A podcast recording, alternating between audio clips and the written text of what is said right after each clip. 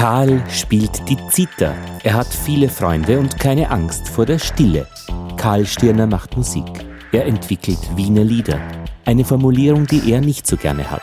Viel besser ist für ihn. Ich entwickle in Wien Lieder.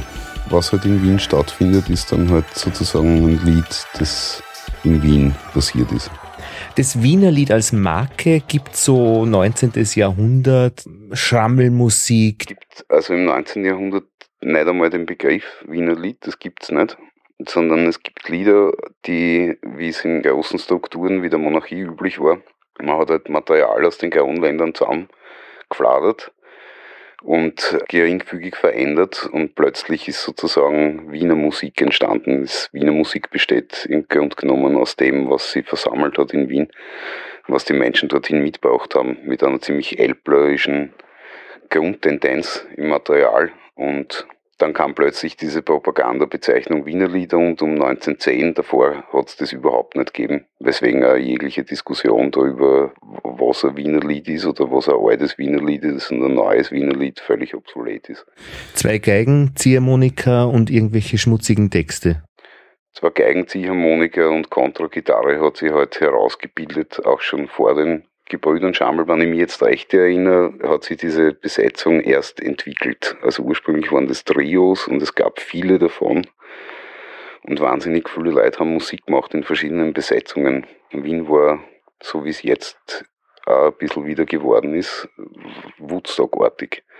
Also sehr promiskuitiv in der Musikausübung. Was heißt das konkret? Jeder spielt mit jedem. Aber es ist auf jeden Fall bei Weitem nicht so, dass man sagen kann, es gibt eine pragmatische Disziplin, die Wiener Lied heißt und die ist zu verteidigen oder Wiener Tanz und ist, es gibt gar nichts zu verteidigen, es gibt einfach Musik. Und zwar viel verschiedene. Wie das genau war, das muss man den Seuker fragen. Da Walter Seuker ist der, mit dem du bei Heurigen auch Sehr Wiener Lieder machst. du spielst ja Zither. Ich spiele Zither und der Walter und ich sind also für meine Auffassung eine Jazzband basierend auf dem äh, vom Walter ausgegrabenen Material von Shellacks und alten Handschriften.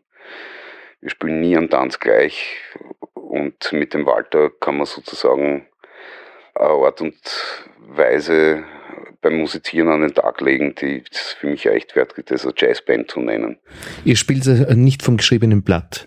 Na, wir spielen überhaupt nie vom geschriebenen Blatt. Es ist so, dass der Walter viele, viele Jahre wertvollste Arbeit geleistet hat beim Herausfinden dieser Dinge, was es da gibt.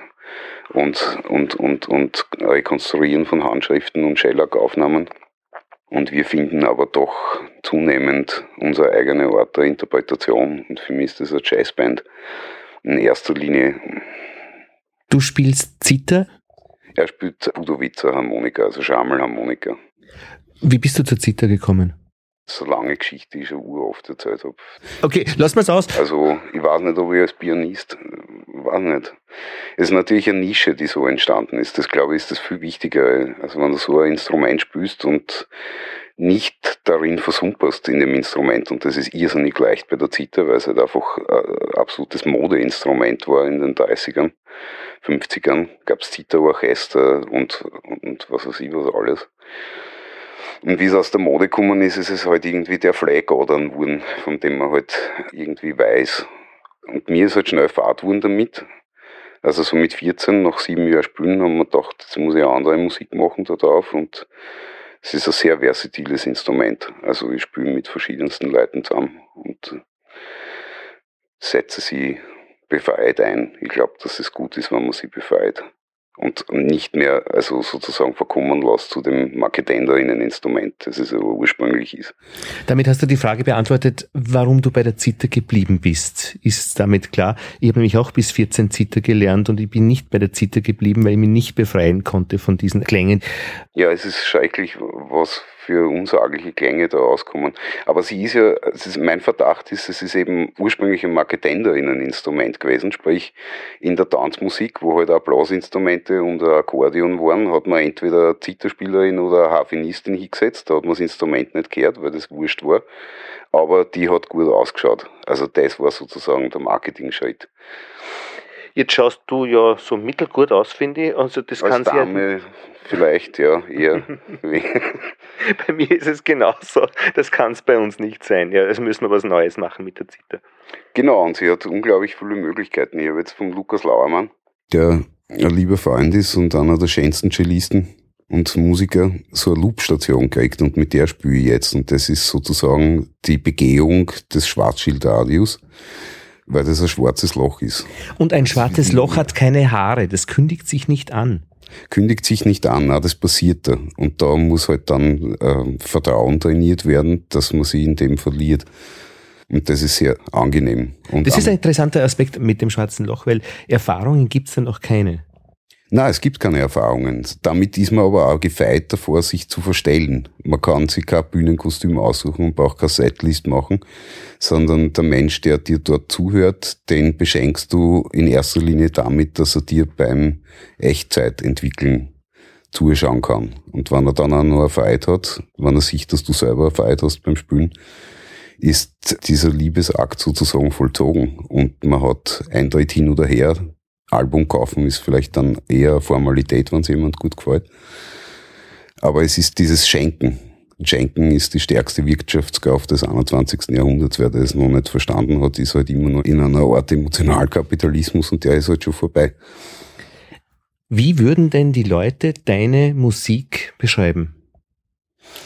Das ist total unterschiedlich, weil ich mache sehr viele unterschiedliche Musiksorten. Die Menschen, die sich meine Musik anhören, sagen, sie kennen irgendwie eine Handschrift aus und sie hören mich. Ob sie sich jetzt meine Johannes-Passion anhören, die halt mit Schammelmusik oder Elektronik, die ich sonst auch gern mache, überhaupt nichts zu tun hat. Boah, das ist eine sehr, stell mir eine andere Frage. Ja, gerne. Wie würdest du deine Musik beschreiben? Ein notwendiger Liebesakt. Also Musik machen ist, ist, ist, ist Lieben. Man macht die Musik nicht in erster Linie, damit, äh, damit man sozusagen eine schöne Musik daheim hat, sondern man möchte natürlich im 21. Jahrhundert im Speziellen, wenn man jetzt über Systemisches reden, Menschen erreichen, weil das notwendig ist. Und ich glaube, dass die Energie der Kreativen der richtig kreativen sozusagen ein entscheidender Faktor für eine weitere Ausbildung einer funktionierenden und staatsersetzenden Zivilgesellschaft ist. Ersetzend oder zersetzend? Ersetzend. Ich, ich bin sehr gegen Gegens. Ich bin sehr für Fürs. Du bist ja auch einer, der es mit der Stille gut aushalten kann. Und wenn du eine äh, Musikausbildung oder eine Klang, eine Hörausbildung machen würdest, du würdest ein Semester Stille mit einem Semester Stille starten und hast auch einen Studenten, der bei dir lernt, der beschäftigt sich schon seit langer Zeit mit dem C. Er beschäftigt sich weniger mit dem C, es könnte auch jeder andere Ton sein, sondern er beschäftigt sich mit äh, der Stille, also mit dem Zuhören, einem Ton zuzuhören, scheint auf den ersten Blick ausbildungsirrelevant zu sein, ist es aber für alle die, die so viel Musik im Kopf haben, dass sie ihre eigene Musik nicht hören. Aber wie geht es konkret dem C zuhören? Du spielst der C und du hörst dem zu, bis es weg ist. Ohne dass irgendwas im Kopf sonst noch zu hören ist. Von deinem Input. Das ist, äh, das ist eine Trainingsangelegenheit. Das ist ein Zurückschrauben des Egos, das halt immer sagt, hier, hier, hier, aber ich weiß und zu dem C passt der Ass. Na, und zu dem passt der das und zu dem, und das, damit hat das C nicht mehr die Möglichkeit, dir zu erzählen, wo es selber hin will. Das ist der Sinn der Stille weil die Stille ist natürlich wie analog zur Farbenlehre, weiß ist alle Farben und schwarz ist die Abwesenheit von Licht. Und so ist es mit der Stille auch. Das ist im Prinzip das Gleiche. Ja, nur das stille Zuhören ist eine Trainingsangelegenheit, wenn wir eben mit dem Gehabe aus dem 20. Jahrhundert kommen und sagen, der, der am lautesten schreit, dort müssen wir hinhuchen. Und auf die Art und Weise hat sich ja die Medienkultur entwickelt und auf die Art und Weise ist Fernsehen zu einer nicht enden wollenden Kakophonie von Geschrei geworden. Jeder schreit dir an und der Schnitt schreit dich an und die Farben schreien dich an. Und damit ist natürlich, wenn du das gewohnt bist, wahnsinnig schwierig, die mit Stille auseinanderzusetzen, weil du dir denkst, du hörst da nichts. Das Vogel, der Kühlschrank, der Herzschlag, diese Dinge, das ist Musik. Ja, das ist eigentlich ein symphonisches Werk und wir missverstehen es als Stille. Deswegen möchte ich, dass meine Studenten diese Grundmusik, diesen Grundsound lernen, hören lernen. weil da liegt sehr viel ihrer eigenen Musik drin. Die Stille ist eigentlich der Geburtspool, der Genpool von der neuen Musik die sie dann finden werden, ihre eigene Musik. Und wenn du jetzt sagst, du machst jetzt keine Wiener Lieder, du entwickelst das Lied aus Wien oder du entwickelst Musik in Wien, mhm. wie entwickelst du jetzt? Das ist auf ganz unterschiedliche Art und Weise. Also die meiste Zeit ist es so, dass es irgendwie aufgelegt ist. Also irgendjemand hat was gemacht und man remixt es dann zum Beispiel. Also man stellt es in einen komplett anderen Kontext und holt es nach Wien oder eben bei meinem persönlichen Jesus-Projekt zum Beispiel, wo ich einfach Personal Jesus von Depeche Mode her und sag, ha, für mein Gefühl haben sie digiert, die wollten ein Wiener Lied schreiben, aber es ist halt doppelt so schnell ausgefallen, wie es sein sollte und der Text ist nicht wernerisch. Also schreiben wir das neu und machen ein Projekt draus. Projekt, weil mir gefällt das gut, das ist gut gelungen und ich habe so viele schöne Kollegen in Wien, mit denen ich das einfach machen will. Wo viele verschiedene Menschen mit dir diese Nummer machen, in verschiedensten Versionen. Unter der Beibehaltung der interessantesten Hauptkunstform dieses Jahrhunderts und das ist der Hack. Also man ändert den Text geringfügigst, aber wenn du drauf kommst, dass du jetzt tatsächlich den anderen Text gehört hast und dein Hirn plötzlich sagt, das macht auch Sinn, das ist ja noch ärger oder das passt mir noch besser, dann ist sozusagen, leistest du neben der Liebe auch der Vielfalt Vorschub und die ist extrem wichtig. Wo Vielfalt ist, hat der Faschismus nicht wirklich Boden. Das klingt sehr beruhigend letztlich. Ist es auch. Also es ist bei weitem nicht so schlimm. Es ist nicht so schlimm. Schau, natürlich ist jetzt, wenn mich die, meine 14-jährige Tochter fragt, äh, wird der Delfin noch sein, wenn ich 30 bin, sage ich, weiß ich nicht. Kann aber gut sein, dass er nicht ist. Aber dann wird was anderes sein. Die Menschen haben halt durch Jahrtausende von machtpolitisch gefeuerten Christentum den Bezug zu dem verloren, was sie sind, nämlich Natur.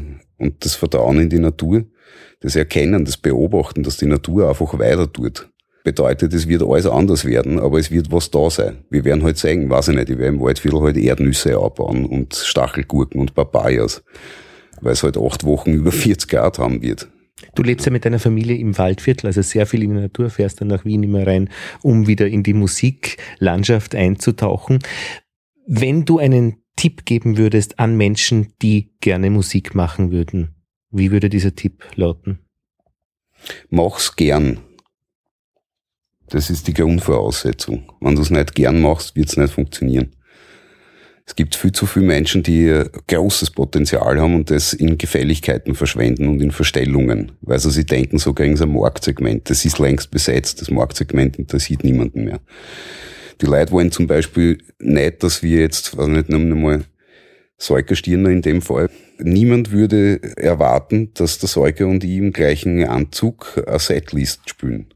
Ein vorgefertigtes Programm. Das haben wir nie weil nämlich immer unterschiedliche Menschen dorthin kommen und daraus ergibt sich die erste Nummer. Und das ist für mich eine Art des Nichtverstellens, der wirkliche Nähe zu unserem Publikum ermöglicht.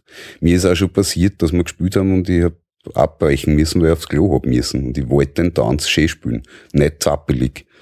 Also habe ich das die Leute erklärt und habe gesagt, ich gehe jetzt aufs Klo. Und sie haben mich wirklich sehr mögen dafür dass ich nicht zusammenzwickt habe und dass ich sie nicht angelogen habe.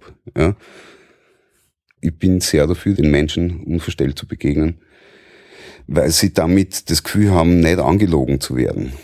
Und das ist ein Grundgefühl ihres Alltags normalerweise. Und der Hack ist dort, dass du aufhörst zu lügen, also ein Open Field Unternehmen bist sozusagen. Egal was du machst.